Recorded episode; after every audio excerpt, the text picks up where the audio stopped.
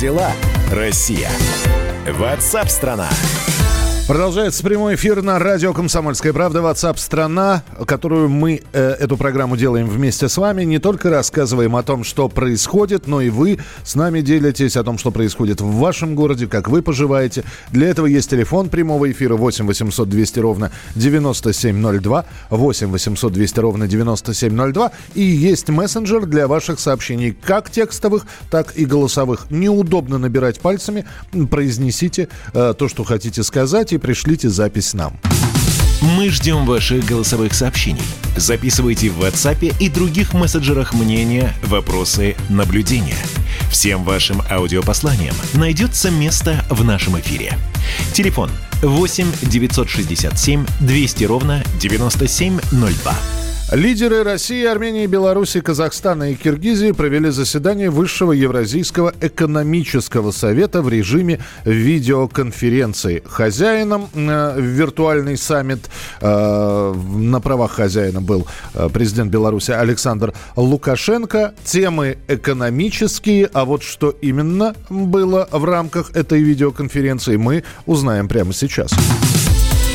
Дорогая редакция. О том, какие вопросы обсуждались на этом саммите виртуальном, выясним у специального корреспондента «Комсомольской правды» Дмитрия Смирнова. Он на прямой связи со студией. Дима, привет. Добрый день. У нас тоже с тобой, видишь, такая не видео, а радиоконференция. Ну, рассказывай, что было интересного. Ну, основной формальной темой этой конференции э, было подписание подписание в виртуальном виде стратегии э, развития ЕАС до 2025 года, ну, э, как бы это формально. А на самом деле еще была такая тема, которая была самая горячая. Это как раз даже не борьба с коронавирусом, хотя им тоже упоминали. Единственный, как сказал в своем выступлении Владимир Путин, пункт, который не был согласован в этой стратегии, это как раз введение единых тарифов, тарифов на транспортировку и транзит газа. Ну, проще говоря, о общей цене на газ для всех участников ЕАЭС. Ну, там вот Белоруссия и ты... Армения стоят особняком. Да, ты удивительно подобрал сейчас слова, потому что если посмотреть сейчас, о чем пишут средства массовой информации Армении, Беларуси, Казахстана, э, там э, все время встречается словосочетание «дорогой российский газ». Да, да, ну, на самом деле Казахстан, э, вот он нет, потому что Белоруссия и Армения, они говорят, что давайте-ка мы с вами тут братья и друзья, снижайте нам цену. Лукашенко об этом говорит последний, я хотел сказать, последний год, но на самом деле он очень давно об этом говорит, последний месяц. Особенно напряженно. Э, но Путин как раз и воспользовался ситуацией, чтобы ответить, скажем так, коллегам на их претензии. Он сказал, что... Подожди, нас... а мы, мы давай послушаем, что сказал давай Владимир послушаем. Путин. Давайте послушаем. Цены на газ должны формироваться на основе рыночной конъюнктуры, учитывать затраты и инвестиции поставщиков, а также обеспечивать обоснованную норму прибыли на вложенный в добычу капитал. Это обычная, я хочу подчеркнуть, уважаемые коллеги, это обычная мировая практика. Все. То есть да, ничего дешевого ну, не будет. Нет, на самом деле он сказал, что будет, наверное, но и Белоруссии, и Армении для этого надо пройти чуть-чуть дальше, зайти по этому пути интеграции. А он сказал, что форму, по которой вот все это дело мы можем рассчитать, она предусматривает общие тарифы и общие э, затраты на там всякое производство, прибыль и прочее. То есть, если вот мы чуть-чуть интегрируемся сильнее, то можем как бы и газ в Белоруссию, как в Смоленск поставлять. А пока Белоруссия это не Смоленск, то мы этого не можем. То есть э, вы нам, мы вам. Ну, в общем, да. Тут в очередной раз а, это был ответ на восклицание Александра Григорьевича, что почему в Германию по одной цене, а по, на, в Белоруссию по другой. В Германию, по, как я знаю, сказал он, ну, не сейчас, а до этого, по 70 евро, по 70 долларов, а в Белоруссию по 127. Ну, это, конечно, тоже не совсем правда, но, тем не менее, вот Путин и отвечает, что тут разные цены, разные объемы, разная дистанция, куда поставляется газ. Слушай, ну наверняка, вот когда обсуждался, обсуждался же не только газ, вообще в целом экономический, это же экономический совет, экономические стратегии, да еще и в условиях вот этой вот пандемии коронавируса. Вообще тема коронавируса поднималась или нет?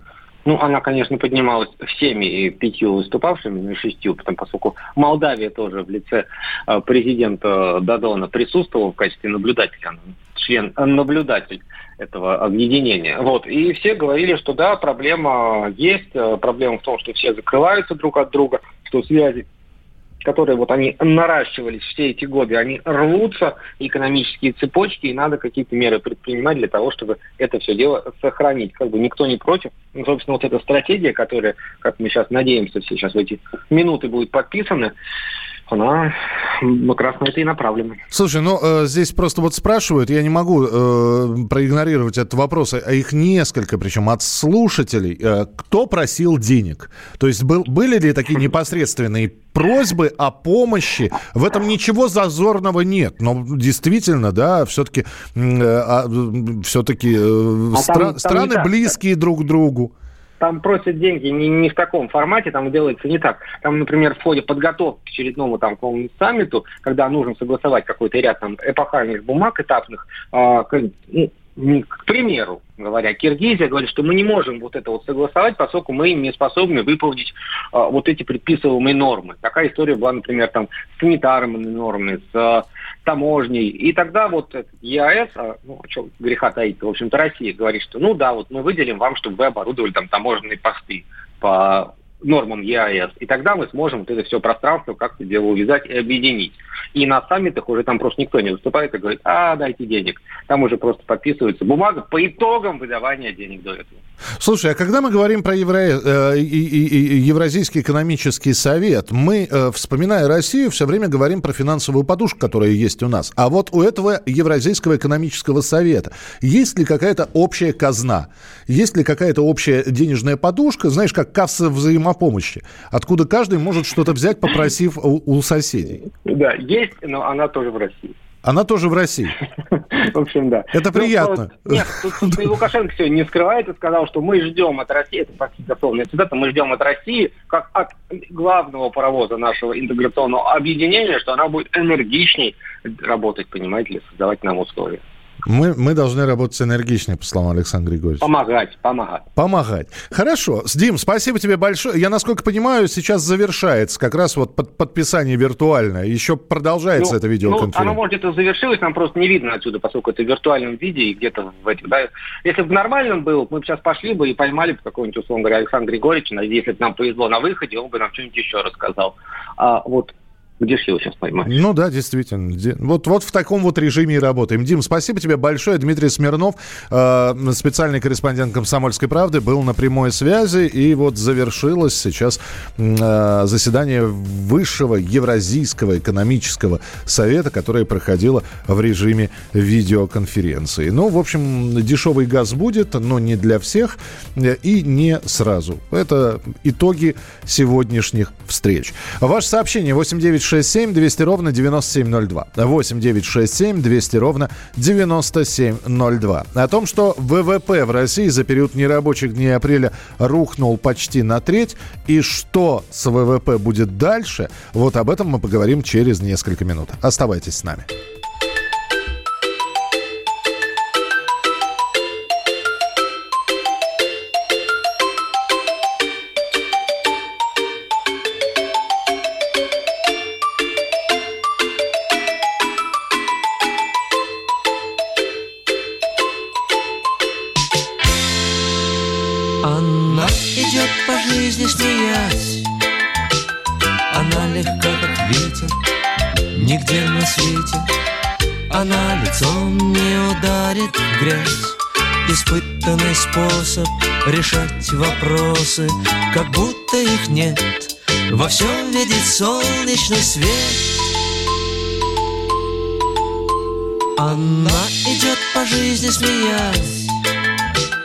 встречаясь и прощаясь, не огорчаясь, что прощание легки, а встречи на раз и новые лица торопятся слиться в расплывчатый круг — как будто друзей и подруг.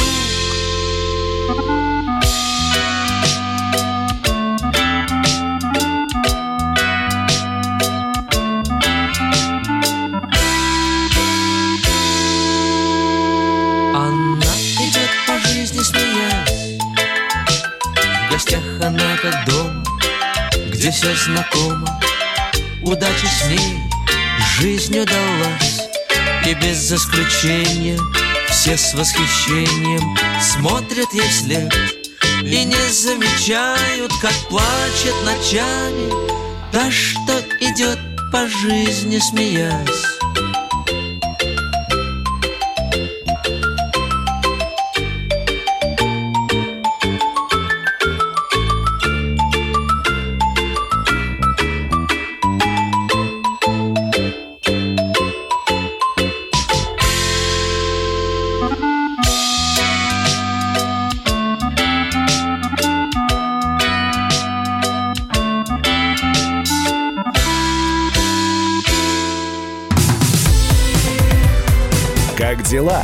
Россия? Ватсап-страна! Рубль падает. Цены растут. Нефть дешевеет. Бензин дорожает. Кажется, что наступает нелегкое время. Но так ли все плохо? Мы не паникуем. Потому что у нас есть экономисты Михаил Делягин и Никита Кричевский. По будням в 5 вечера они разбираются в мировых трендах – и строит прогнозы. «Час экономики» на радио «Комсомольская правда». Для тех, кто живет настоящим и смотрит в будущее.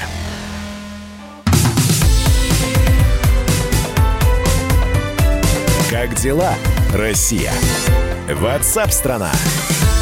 Это прямой эфир, это радио «Комсомольская правда». ВВП в России за период нерабочих дней апреля рухнул почти на треть. Номинально показатель снизился на 28% в сравнении с мартом. Это и м, влияние оказали цены на нефть, режим самоизоляции. Правда, что именно и какой из факторов оказался решающим, рассчитать довольно сложно. Так же, как и, наверное, сложно рассказать, а что будет дальше с ВВП. Попробуем все-таки выяснить это у экономиста Сергея Хистанова, который с нами на прямой связи. Сергей Александрович, здравствуйте. Здравствуйте. Ну, э, брался тот самый апрель, не рабочий апрель, когда э, были нефтяные качели, когда доллар вел себя непонятно как. Э, вот если сейчас брать один месяц и вот этот вот э, треть падения ВВП, это серьезные последствия могут быть или быстро это все можно отыграть назад? Смотрите, э, как ни странно, э, достаточно двойственно можно ответить на этот вопрос. Если говорить о, просто о цифрах, э, то да, падение ВВП на треть это не просто много, это жутко много. Вот просто, чтобы было понятнее, в далеком 2008 году вот у нас на пике кризиса падение составило 7,9%. Понятно, если так сравнивать, то 28 это, конечно, очень много. Но, с другой стороны, важно и следующее понимать, что, во-первых, для такого макроэкономического показателя, как ВВП, месяц это слишком маленький срок. И погрешность измерения велика, и э, ну, достаточно неоднозначно, как эти данные можно экстраполировать на весь год. Э, поэтому гораздо корректнее подождать завершения, соответственно, второго квартала – появятся цифры, причем появятся обычно ВВП считают не очень быстро, должно пройти какое-то время, пока Росстат сделает расчеты, и появятся цифры по второму кварталу. Вот второй квартал с точки зрения трактовки – как вот это изменение ВВП за второй квартал отразится на нашей жизни, вот это будет гораздо более там, соответствовать действительности, чем месячные данные. Угу. А отыгрываться это каким образом будет, когда мы до сих пор ну, в большинстве своем находимся в режиме самоизоляции? Да, сейчас открываются какие-то производственные предприятия. А, можно ли говорить, что весь год будет ну, вот связан а, с падением, и под конец года мы увидим не самую приятную и нерадостную цифру? Э, смотрите, вот э, когда используют ВВП как показатель, еще очень важно помнить, что основной вклад в ВВП, вот особенно в нашей стране, э, вносит все-таки крупный бизнес. Есть там какие-то ограничения или нет, но газ и нефть добываются, в значительной степени работают там, металлургические предприятия, нефтехимия, то есть крупный бизнес, в общем-то, имеет непрерывный цикл, и большая его часть не останавливалась. Поэтому вот э, вряд ли мы по итогам года увидим что-то уж ну, совершенно страшное. Ну тогда, Другой... да, извините, от ВВП тогда к инфляции. Центробанк... Вот еще буквально одна мысль. Да, пожалуйста. Но, к сожалению, достаточно много людей работает в малом и среднем бизнесе, который немного относительно создает ВВП, грубая оценка 20%. Угу. Но людей там работает много. И поэтому, если человек оказывается вот в том секторе, который пострадал сильнее всего, это прежде всего сфера услуг, туризм, часть розничной торговли непродовольственной и так далее, то человеку может быть достаточно тяжело.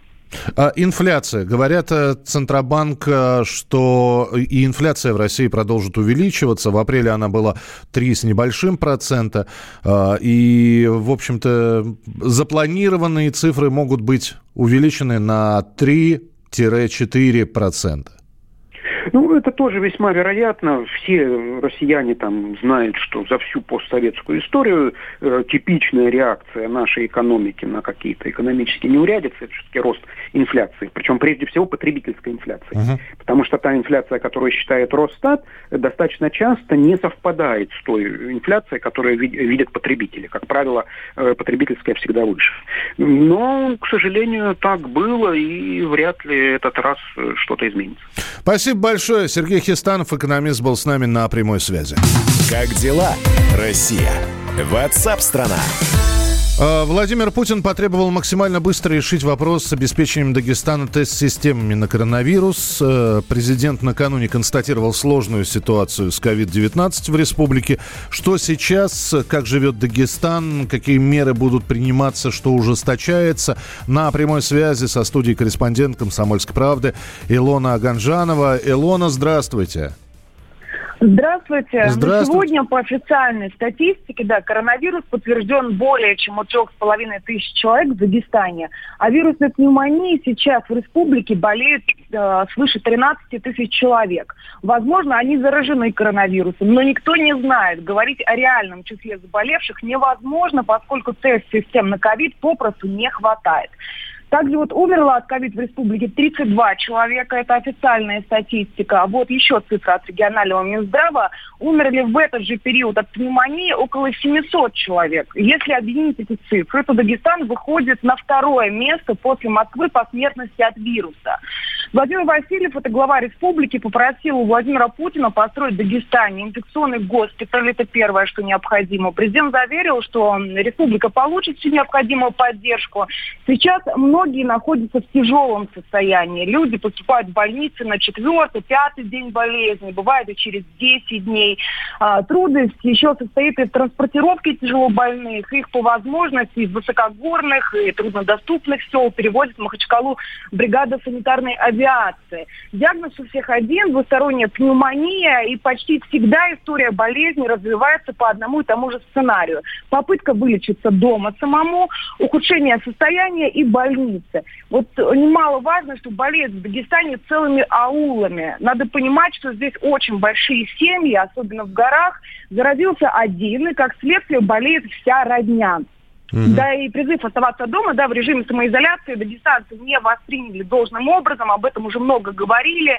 Свою роль сыграли и многовековые традиции, а, обязательное посещение старших во время болезни или похоронные обряды, когда проститься с усопшим собирается на самом деле реально весь аул. А, не понимающие всю серьезность последствий болезни, особенно в старшем возрасте, часто люди пренебрегают своим здоровьем. Что и произошло с отцом, например, да, Хабиба Нурмагомедова. А Думана Ренат Дурмагомедов до последнего отказывался ложиться в больницу и сдавать тест на COVID-19. После того, как его состояние резко ухудшилось, на фоне болезни начались проблемы с сердцем, он был экстренно э, привезен в Москву и прооперирован. Вот сейчас его состояние врачи оценивают как тяжелое. Но вот полагаю, что тревожные новости из Дагестана, где опасно много заразившихся коронавирусом, будут еще приходить. Впереди Ураза Байрам. Да, 20, 23 число, да. И... Да, несмотря на то, что да, республиканские духовные лидеры призывают оставаться дома, но как это будет, э, пока предсказывать очень рано, учитывая, что э, многотысячная э, толпа людей дособиралась на общие молитвы.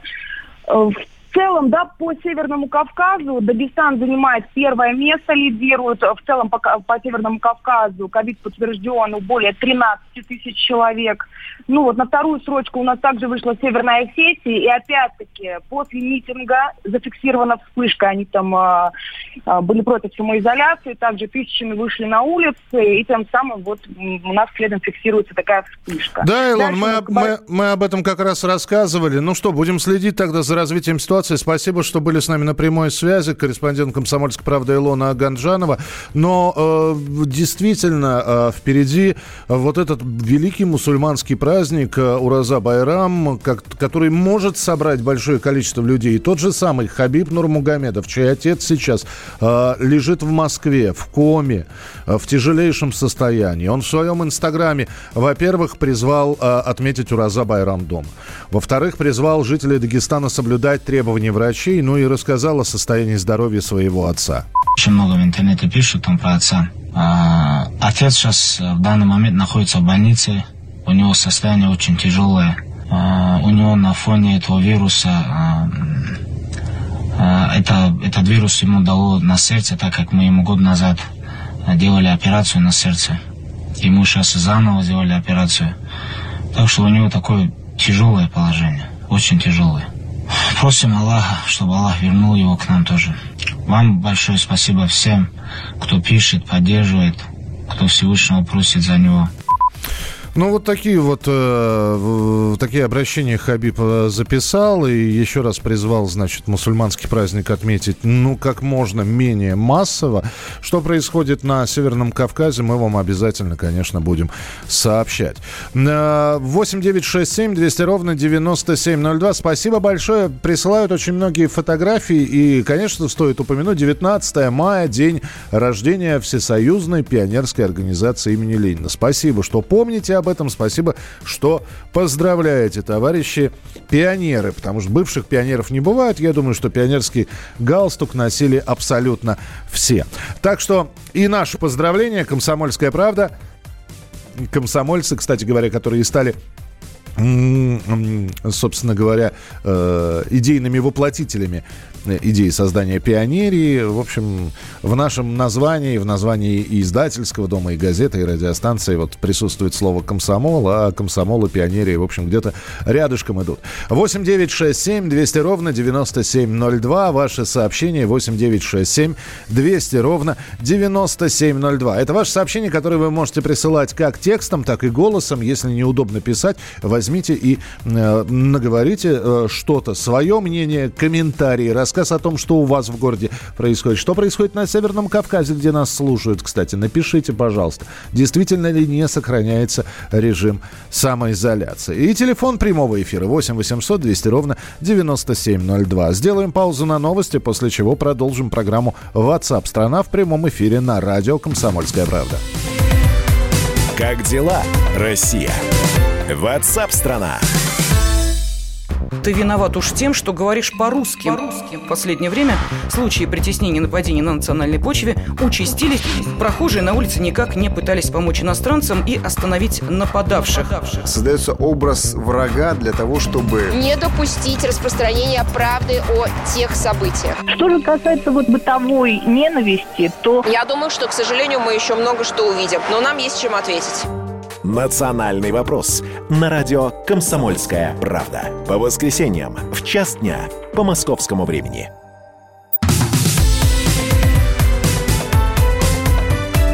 Как дела, Россия? Ватсап-страна! страна Продолжается прямой эфир на радио «Комсомольская правда». Меня зовут Михаил Антонов. И вот когда мы с вами общаемся, вы присылаете свои сообщения. Периодически кто-то там еще месяц назад писал, что же это за самоизоляция такая. Все, все не работает. А вот дороги у нас, э, например, э, вижу дорожных рабочих, э, группой, без масок. Что же это такое? Потому что дороги в России строить выгодно. И с завершением холодов в нашей стране начинается период ремонта дорог. И в нашей стране строить плохие дороги гораздо выгоднее, чем хорошие. Сметы раздуваются, стоимость материалов вырастает в полтора-два раза. Кто и почему наживается на бюджетных дорожных подрядах, можно ли с этим что-то сделать, в этой теме разбирался журналист «Комсомольской правды» Владимир Перекрест.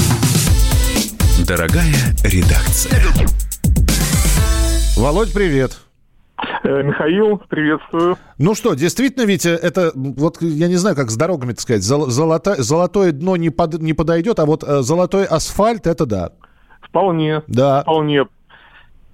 Особенно э, на ремонтной части. Если наши строители немного ну, экономят на э, возведении дорог, то последующий ремонт, он удорожает, и, и вот эта добавка за счет ремонта ежегодного, так называемого ямочного, она практически нигде не учитывается. Это просто деньги уходят, и ни в каких табличках ее э, не приводят. Слушай, а скажи мне, пожалуйста, ведь наверняка по какому-нибудь ГОСТу, ну, ГОСТов сейчас нет, по техническому регламенту есть э, срок, сколько дорога должна прослужить. Но их же действительно, зараза, ремонтируют чуть ли не там через полгода после. Это кто, кто ж так строит, хочется спросить? Кто ж так кладет асфальт? Тут очень такая многоступенчатая система. Во-первых, начать с того, что э, у нас победи, побеждает э, на конкурсе тот, кто дешевле всего дал. Э, если, допустим, э, сравнить это дело с картошкой, вот так вот дорожку с картошкой, угу. вот, то это все равно, что вот э, вы пришли, вам понравилась э, картошка за 50 рублей килограмм, но если действовать по вот этим строительным законам, вы обязаны будете купить картошку за 30 рублей килограмм. Она вам хуже, но она дешевле, но вы обязаны. Вот, так примерно и получается. Можно, конечно, э, заказчики, э, бывает иногда э, ставят жесткие условия, чтобы там фирма которая берется за подряд, имела там какое-то количество э, машин, там опыт и так далее. Но тогда э, вот такая формальная норма, казалось бы, хорошая норма, да, она приводит к тому, что можно заточить условия конкурса под одну конкретную газету. Фу. Э, Оговорочка по Фрейду сейчас была. По Фрейду, да, именно. Вот э, э, под одну конкретную фирму. Вот. Сделать такие условия, что они только вот будут...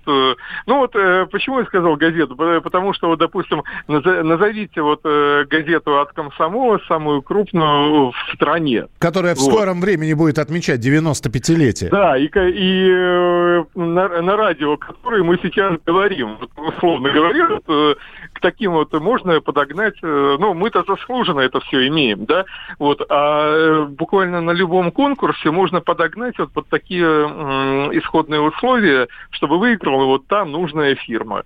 А некоторые заказчики, да, даже и ничего не подгоняют. Они э, вот, выписывают э, э, заказы э, под свои какие-то такие подопечные фирмы. Надо сказать, что э, такие вещи вот где-то 5-4 года назад, в 2016 году, вот помните, была такая прямая линия с президентами, там выступала женщина из города Омск, я вот был в нем, кстати, действительно дороги тогда в ужасном состоянии были, вот, и куча других было э, сигналов с других мест, и это стало важной темой, Путин на этом остановился, и он э, так вот э, достаточно дипломатично и спокойно вот э, сказал, но видно была, видна была такая э, тихая ярость. И после этого я посмотрел по э, срокам вот пошли после этого сроки как раз угу. руководителям дорог и вплоть до губернаторов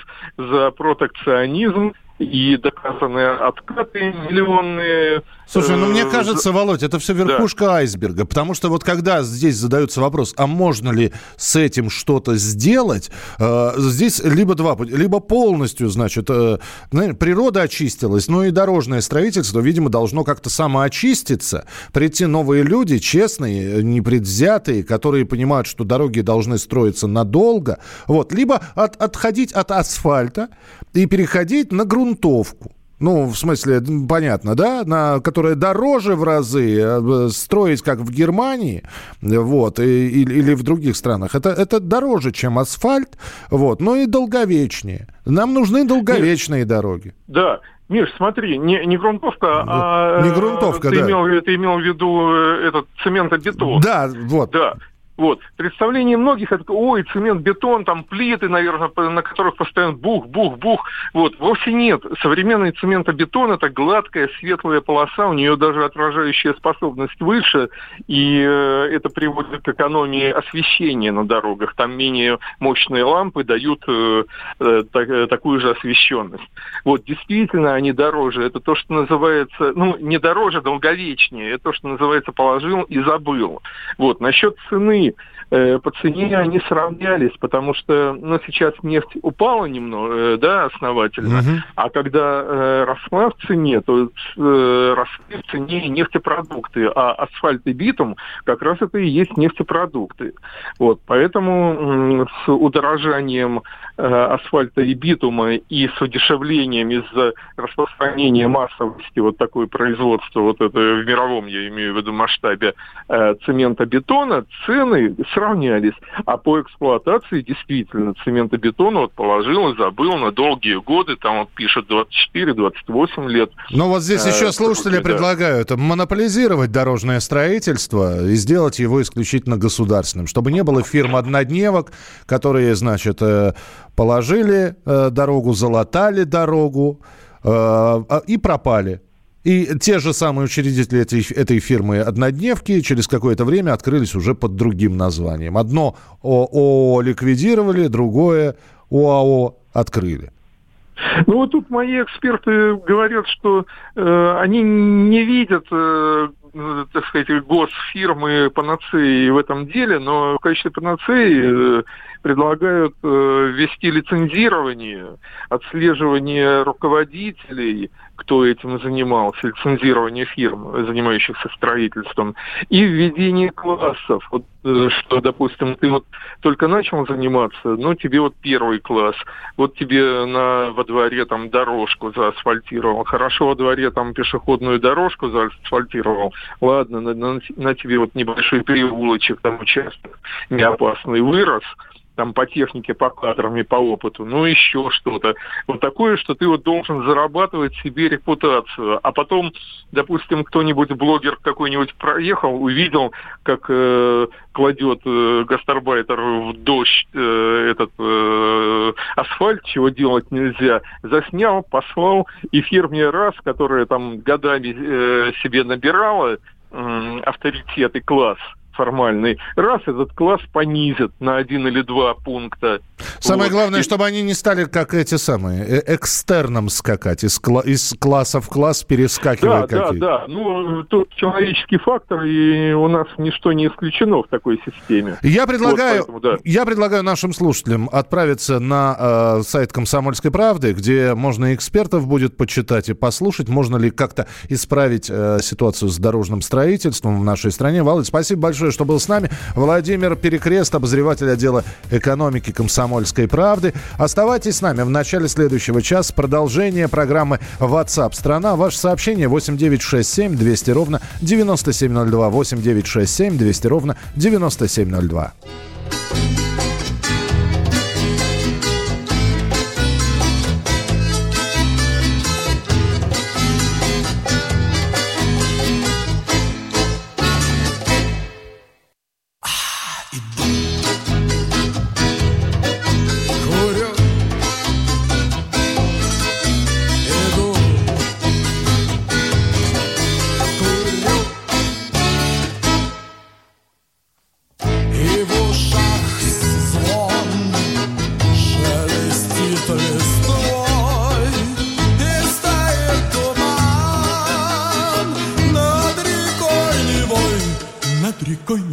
стоит туман, над дурман травой стоит туман, над рекой его стоит дурман, над дурман травой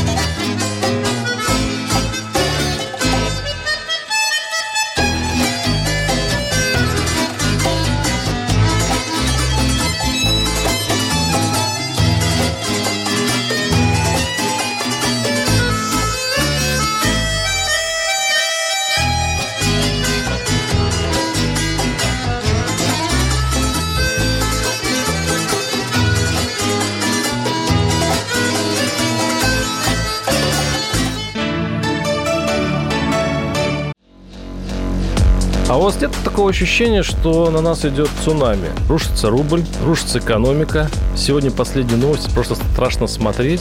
Я не исключаю самые дикие варианты. Ну, например... Наша гениальная, в кавычках, Госдума наплевала на указания президента. Проснулись от того, что вломились в дверь, забрали оружие. Начали проклинать заново мужчин. Там уголовных дел море, газеты все трещали. Но он же в Госдуме. Чего удивляетесь? Вылилось это всеобщий хайп. Человек против бюрократии. Программа Владимира Варсовина. Гражданская оборона. На радио «Комсомольская правда». Каждую среду в 16.00 по Москве.